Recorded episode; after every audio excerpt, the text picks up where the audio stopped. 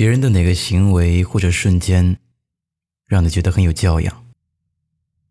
有人说，是不轻易拿女孩的身材和长相开玩笑；有人说，是出门时关门的声音很轻，不吵到其他人；还有人说，是从来不在别人面前显摆自己的优越。其实不难看出来，在大部分人眼里，教养和年龄、地位、财富都没有关系，更多的体现在举手投足间。你好，我是程东，一个讲故事的人，这里是路人酒馆。本期故事来源南川大叔。很早之前。我作为实习生，刚到报社工作没几天，就被部门领导叫到办公室。那时候，他正在做一个专题，遇到了瓶颈，而我正好专业相符，就叫我随意过去探讨一下。我看了方案后，提了几个建议，也随口说了一下自己的想法。后来，这个领导的方案反响很不错。虽然只用了我的一个小建议，但是对于初出茅庐的我来说，已经是受到了极大的鼓舞。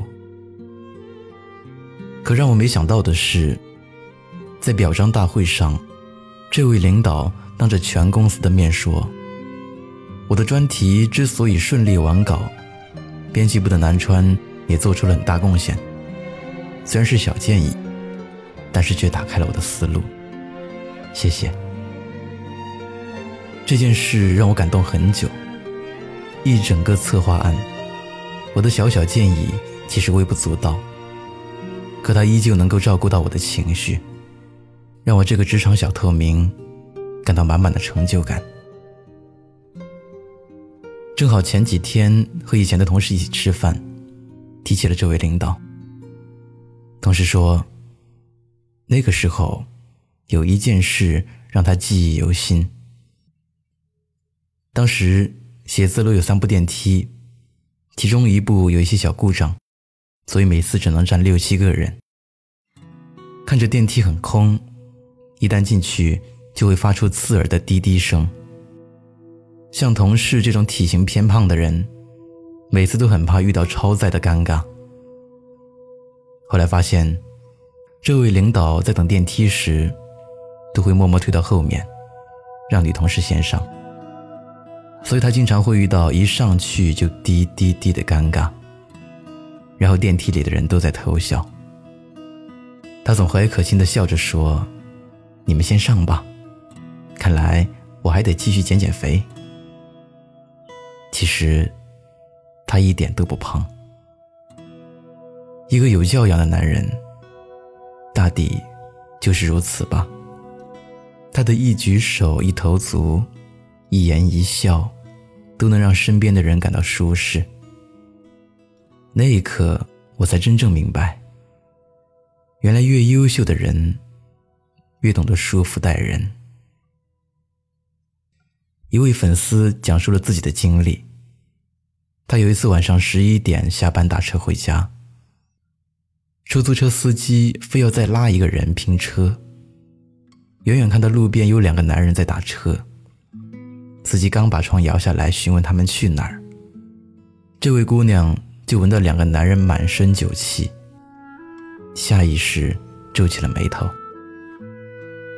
其中一个男人弯下腰来，向车内望了一眼，摇摇头说：“我们不走了。”司机疑惑地问：“不是顺路吗？”他不好意思地说：“车上就一个小姑娘。”我们俩一身酒气，怕吓着他。我们再等会儿，你们先走吧。作家安迪说：“教养这东西就像血管，可以盘根错节的生长，长在你血肉之躯的最深处，密不可分。一个人的教养是深入血液里的。”无论身处什么样的环境，都尽量让别人舒服。哪怕是自己委屈。我小舅就是这样一个人，文化程度不高，人憨厚老实。一天，奶奶说想吃一家有名的枣糕，小舅就拉着我一起去买。排队的人很多，等小舅好不容易排到第二个的时候，跑过来一个年轻姑娘，委婉地说：“师傅，我有点急事，能不能借您这儿插个队？”小舅扭头看了看排队的长龙，说：“姑娘，如果我让你插这个队，就是对后面的人不公平啊。”原以为小舅会拒绝，但他挠挠头说：“不然这样吧，你站我这里，我又不赶时间，我到后面去吧。”说完，小舅很自然地绕到队伍的最后面，重新排队。那个时候，我对小舅肃然起敬。他不仅让那位姑娘感受到了尊重，也没有给后面排队的人造成不方便。哪怕委屈了自己，在大热天重新排队，也在所不惜。一个人的教养如何，和他读了多少书、累积了多少财富毫无关系。他会把自己的姿态放到最低，心怀善意，面带微笑，胸中有山水，心里有慈悲。这样的人，走到哪里，都是最受欢迎的。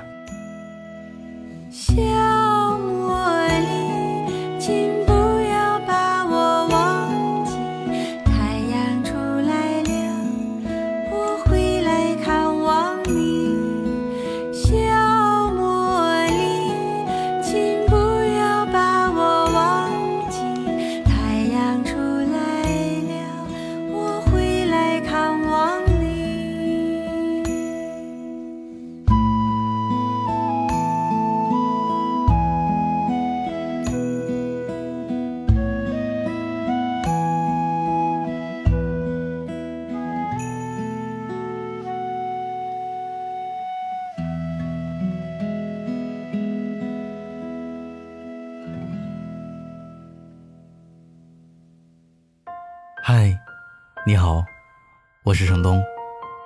今天你过得还好吗？你可以在微信里搜索公众号“南方的冬”，只要你需要，我都陪在你身边。